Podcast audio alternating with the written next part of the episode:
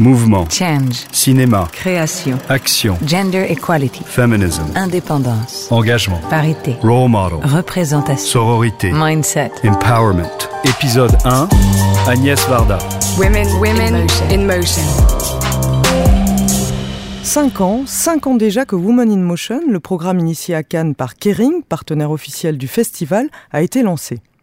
Son but, promouvoir l'égalité homme-femme et mettre en lumière la contribution de ces femmes, réalisatrices, actrices, à l'industrie cinématographique, en leur donnant une tribune. Et elles sont venues nombreuses raconter leur parcours, leurs expériences et leur vision du cinéma. Depuis 2015, plus de 50 talks ont été menés à travers le monde. Aujourd'hui, pour fêter cet anniversaire, ces 5 ans, et alors même où Woman in Motion s'élargit et s'ouvre à d'autres champs de la culture, nous vous proposons de vous replonger dans 5 de ces talks fondateurs qui illustrent bien l'identité et la pluralité de Woman in Motion. Les interviewés ne sont autres qu'Agnès Varda, Jodie Foster, Salma Hayek, Aïssa Maïga ou encore Emilia Clarke. Leurs témoignages, leurs paroles prennent d'autant plus d'ampleur depuis la formidable libération de la parole des femmes entamée en octobre 2017 suite à l'apparition des mouvements MeToo ou encore Time's Up. Car depuis, tout a changé. Le regard a changé, les mentalités ont commencé à évoluer, les prises de conscience se multiplient. On sait aujourd'hui qu'il est nécessaire d'interroger les mécanismes qui font que le cinéma est encore trop souvent un boys club, qu'il est nécessaire de réexaminer son histoire en réévaluant l'apport des femmes dans cette histoire et en leur permettant enfin d'écrire la leur. Suivre l'inspiration, ne jamais avoir un papier en disant voilà mon planning pour l'année prochaine, pour dans 5 ans. Jamais. J'ai souvent fait les choses au dernier moment. Pour ce premier épisode, nous allons commencer avec une immense cinéaste récemment disparue à l'âge de 90 ans.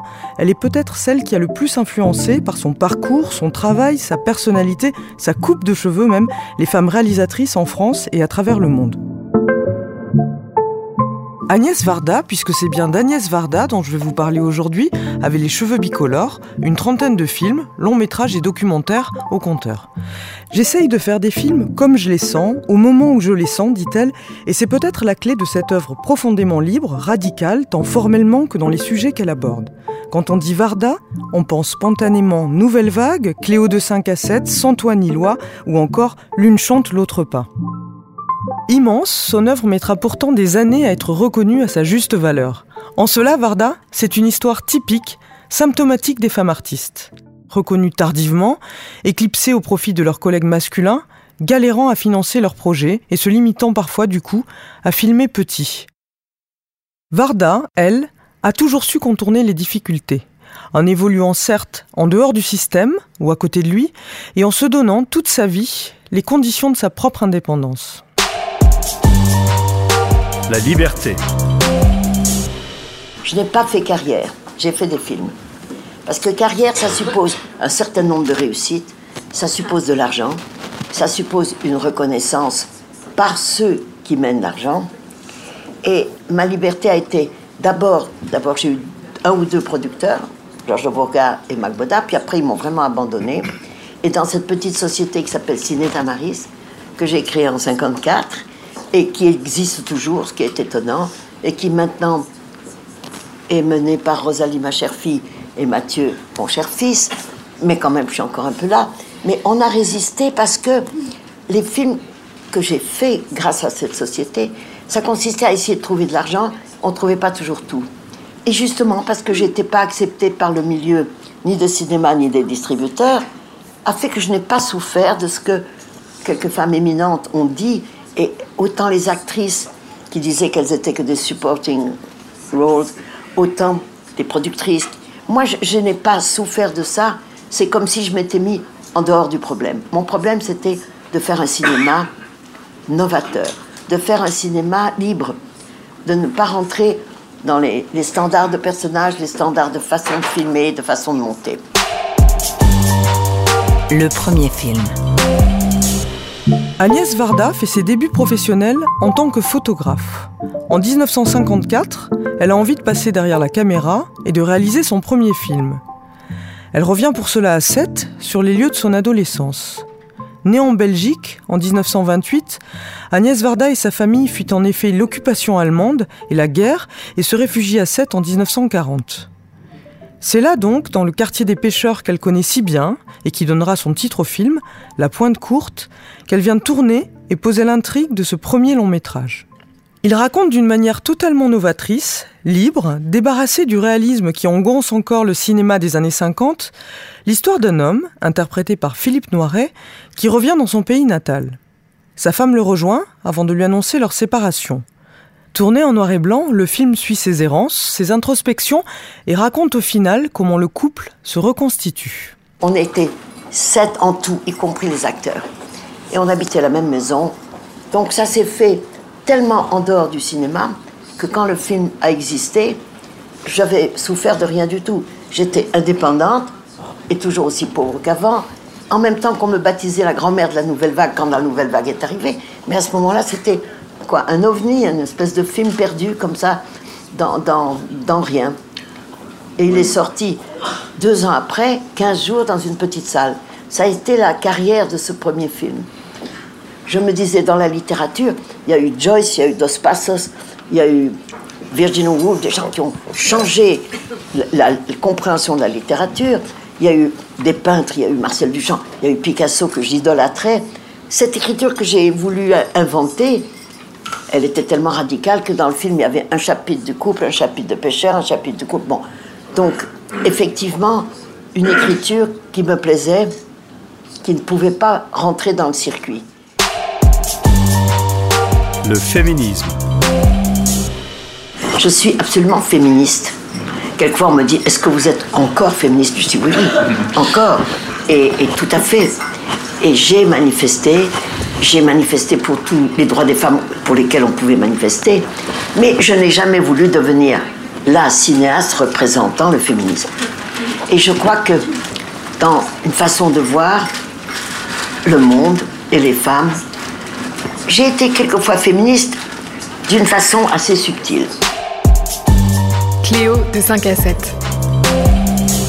Le féminisme d'Agnès Varda n'est en effet pas toujours frontal ou thématique, mais il est bel et bien là, dans la façon dont elle s'empare des genres, des stéréotypes, dans la manière aussi dont elle construit ses personnages.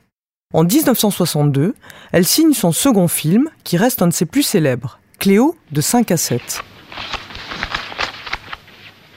Il s'ouvre sur un générique, lui aussi resté très célèbre. On y voit les mains d'une cartomancienne qui tire un tarot, et ce tarot va influencer le destin et surtout la journée, puisque le film est tourné en temps réel, de l'héroïne Cléo, atteinte d'un cancer. Voyons le passé. Vous avez eu un jeune amoureux, il vous a influencé pour votre carrière ou appris votre métier. Est-ce que votre mère était veuve? Non. Alors vous avez près de vous une veuve qui vous tient compagnie qui n'est peut-être pas très scrupuleuse pour la conduite de votre vie, mais elle vous est très dévouée. Oui, c'est vrai. Elle vous a fait partir de votre ville natale ou de votre milieu familial vers une vie plus libre que de ce fait, vous avez pu rencontrer un homme de cœur très généreux. Il vous donne les moyens de vous consacrer aux arts. Je vois que vous avez un certain talent. Vous êtes musicienne peut-être? On écoute Agnès Varda expliquer la structure de ce film et le sens qu'elle produit. J'ai voulu, et ça c'était une chose très importante pour moi, que les 90 minutes soit coupée en deux, exactement à 45 minutes. C'est-à-dire que toute la première partie du film, je ne sais pas si les gens le remarquent, mais elle est, elle est racontée comme vue par les autres. Et elle est définie par les autres, par ceux qui l'admirent dans la rue, par les gens qui, par sa, accompagnatrice qui n'arrête pas de la remarquer. Quand elle achète un chapeau, la dame fait signer un autographe. Elle est belle, tous les hommes la regardent dans la rue. Elle, elle-même, elle s'identifie par comment on la regarde. Et à ce moment-là, que vous allez voir dans cet extrait, c'est tout d'un coup comme quelque chose se déchire. Elle, à partir de là, elle va sortir. Elle va voir, c'est elle qui va regarder. Et elle va regarder comment on gagne sa vie dans la rue, vous verrez. C'est très trivial. Et puis elle va dans un café, elle voit que personne n'écoute. Et puis elle rencontre une amie. Et toute la deuxième partie du film, jusqu'à rencontrer un soldat qui lui-même a peur parce qu'il est dans la guerre d'Algérie. C'est-à-dire que c'est vraiment deux, deux Cléo. Et ça s'articule exactement à 45 minutes. Vous avez l'air d'attendre quelque chose, pas quelqu'un. J'attends le résultat d'un examen. Ah, vous êtes étudiante? Non, non, un examen médical, une analyse. Et vous êtes inquiète? Très, oui. De quoi avez-vous peur? Le cancer, je crois. Je le saurai ce soir. J'ai toujours essayé de films où il y ait des émotions, des sentiments, mais qui soient essentiellement structurés. Structurés dans le temps, du réel, structurés dans la façon de construire et dans l'évolution de cette femme. Comme si, en 90 minutes, je pouvais raconter un changement essentiel, ce que permet le film par des contractions, et pourtant temps réel. Antoine Nilois. Un autre film très important d'Agnès Varda s'intitule Santoine-Ilois. Il remporte un Lion d'or à Venise en 1985. Il s'intéresse de manière très avant-gardiste à la condition des femmes sans abri qui prennent la route. Ici, pas de romantisme, pas d'espoir, mais le consignage implacable du regard que la société porte sur les minorités. Le film s'ouvre sur la vision d'un corps inanimé dans un ravin. C'est celui de l'héroïne, Mona.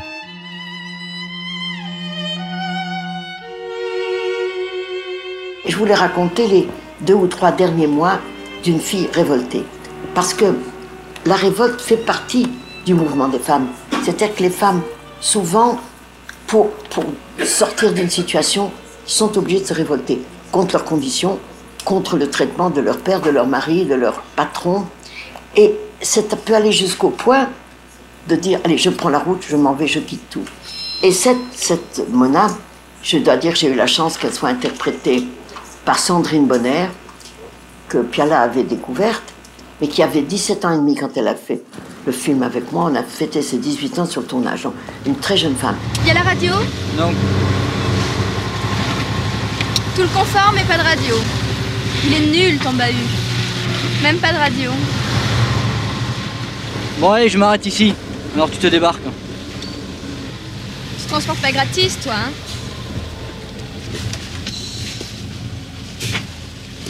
Bon, allez, salut.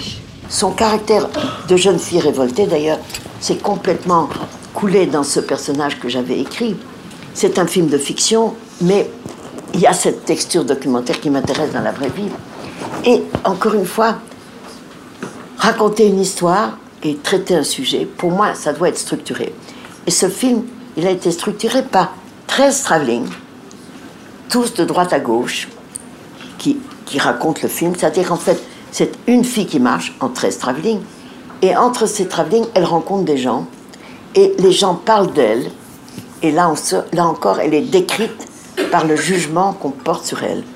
Et le jugement qu'on porte sur une fille qui marche sur la route est assez négatif, et très négatif, outre qu'elle est sale, et qu'elle est mal élevée, et qu'elle dit merde tout le temps. Et on avait fait, quand le film est sorti, on avait fait un petit papier qu'on mettait sur les voitures, et on disait elle pue, elle ne vous dira pas merci, est-ce que vous la prendriez en stock Et ce questionnement des gens, ça m'intéresse énormément parce que je pense que les films ne sont pas faits pour que le spectateur rentre dans le film, croit tout et soit et ressorte euh, abruti, même si c'est très beau. Chaque spectateur est aussi un témoin des personnages qui sont dans les films. Alors, cette attitude-là rend les films quelquefois un peu difficiles, mais elle me semble complètement intéressante comme écriture genre et travail.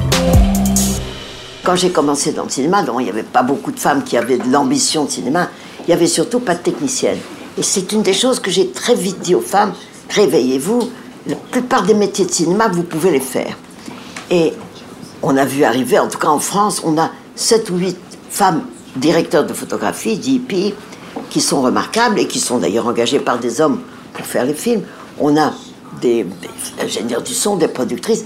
Et j'ai, je peux dire avec fierté qu'en 1976, il y a déjà longtemps, 76, eh bien, j'ai eu la première équipe de tournage où il y avait autant de femmes que d'hommes. L'une chante, l'autre pas est sûrement le film le plus ouvertement féministe d'Agnès Varda. Elle y raconte l'histoire croisée, pendant dix ans, de deux femmes qui deviennent amies à la fin des années 60. Elles se battent, chacune à leur façon, pour conquérir le droit de devenir femme. Un film magnifique tourné entre Paris, le Sud et l'Iran sur fond de mai 68 et de conquête des droits des femmes. Je suis femme, je suis moi, ni déesse, ni ni. Je suis femme, je suis moi. L'une chante, l'autre pas, j'avais une femme au cadre, une femme directrice de, la décoration, une pointeuse, et on avait même poussé la réflexion sur les femmes et les hommes que sur le tournage, on avait beaucoup d'enfants. Et on avait dit, c'est pas seulement les femmes qui doivent s'en occuper. Alors j'ai fait une photo du machiniste avec ses pinces, vous savez qu'il met toujours, qui est en train de changer le linge d'un des bébés du tournage. Il y a, je me rappelle, un directeur de production qui donne le biberon à un autre bébé. On avait dit que les hommes et les femmes devaient participer à s'occuper des bébés pendant qu'on tourne. Alors, cette question-là, on la vivait au quotidien, ce n'était pas des théories féministes, c'était une équipe de tournage à parité et de bonne humeur. Et ça mettait les hommes de bonne humeur. Il y en a même qui m'ont dit que sur les tournages, quand ils arrivaient, comme il y avait la script et la paquilleuse, au premier apéritif du premier soir dans un café, ils faisaient des paris. Qui est le premier qui va coucher avec la script? Quel est le premier qui va coucher avec la maquilleuse? Mais comme il y avait à 10 femmes et 10 hommes, il y avait du boulot. Hein. Et, c'était tout d'un coup une bonne humeur, comme si on n'était pas obligé de mettre ce problème de la sexualité au milieu du problème du travail. Il existe quand même, évidemment, il y a eu toutes sortes d'histoires. Mais ça, c'était fait d'une façon plutôt joyeuse. Et je pense que euh, essayer d'être féministe peut exister de toutes ces façons-là. Moi, j'ai toujours conscience que nous sommes une petite partie du monde et que la situation des femmes dans le monde entier est une catastrophe. Et dans des pays, dans bien des pays, c'est une catastrophe. Et que ça bouge pas et qu'on ne peut pas arriver à faire bouger. Qu'il y a des femmes qui sont quand même mutilées, excisées encore horriblement. Il y a des femmes qui sont maltraitées. Et même en France, et même en France, et même dans les pays soi-disant développés, il y a beaucoup de femmes battues. Bon, ça on le sait. Mais dans notre métier, là où on est, je pense qu'on doit, vous savez, quand on dit balayer devant sa porte, et aussi travailler là où on peut, dans le milieu qu'on peut. Modèle. La création, on le sait, est aussi affaire de transmission. Il y a ce que l'on voit chez l'autre, ce qu'on lui reconnaît, ce qu'on lui pique parfois. Dans le parcours d'une artiste femme, cette dimension est d'autant plus capitale que le monde se raconte encore principalement au masculin. Il est nécessaire de trouver des modèles auxquels s'identifier, se comparer pour trouver sa propre voie. Peut-on pour autant parler d'écriture féminine, de création au féminin? Pour certains, c'est absurde. Pour d'autres, à l'instar d'Agnès Varda, il existe une spécificité, une façon de faire qu'elle reconnaît parfois chez les femmes artistes qui ne cessent de l'inspirer. J'ai senti quand même quelquefois chez les femmes quelque chose, une petite musique particulière. C'est pas pour ça qu'on doit dire que les femmes doivent euh, filmer féminin. Mais il y a des moments, moi je l'ai ressenti dans certains films. Il y a une femme comme Chantal Ackerman, quand elle a fait Jeanne Dillman, qui est du commerce, dans les années, je sais pas quoi, 60, c'était vraiment quelque chose de nouveau. Elle se posait la question du temps. Shirley Clark, qui a fait des films vraiment particuliers quand personne faisait ça à cette époque-là. Alors qui, oh, j'ai pensé à Lucretia euh, Martel, j'ai pensé aussi à Claire Denis. Et Jane Campion, ses premiers films étaient extraordinaires, les autres aussi, mais Sweetie and Angel at My Table. Et alors, dans les séries, il y a une femme qui est tout à fait rebelle et très drôle en Amérique, Lena Durham, qui, fait, qui a fait une série qui s'appelle Girls. Et vraiment, elle fait à sa façon, euh, elle change les prototypes, elle, change la façon de filmer, elle joue elle-même. Vous avez ça chez tous les peintres. Ils sont quelquefois tellement dans leur propre peinture. Et je vous ai cité une artiste, d'eux que j'aime, mais Niki de Saint-Phal, pour moi, est un modèle de liberté quand elle a pris le fusil des hommes et qu'elle a tapé dans des boules de peinture pour faire éclater la peinture, quand elle a fait ces énormes nanas hors format et magnifiques, et quand on sait les souffrances qu'elle a eues dans sa vie et comment elle a éclaté ça en beauté, en couleur. Donc il y a des femmes vraiment qui ont réussi, avec une écriture de femme, à dire des choses qui sont l'affirmation que les femmes ont une force vitale et une capacité de création aussi grande et, et aussi intéressante et un peu différente de celle des hommes. Ce que je voudrais faire, c'est penser à toutes celles qui essayent, à toutes celles qui commencent, à toutes celles qui n'ont pas tout à fait assez de courage, pas tout à fait assez d'invention. Et moi, j'incite les femmes à savoir que dans toute femme, dans tout homme, dans tout enfant, il y a une possibilité de création. Alors, est-ce qu'on peut, est qu'on peut en faire quelque chose? Et voilà, mais j'incite tout le monde à se réveiller. C'est la fin de ce premier épisode, j'espère qu'il vous aura plu, qu'il vous aura fait réagir et donner envie d'échanger. N'hésitez pas à partager, à commenter, à nous suivre sur les réseaux sociaux de Kering.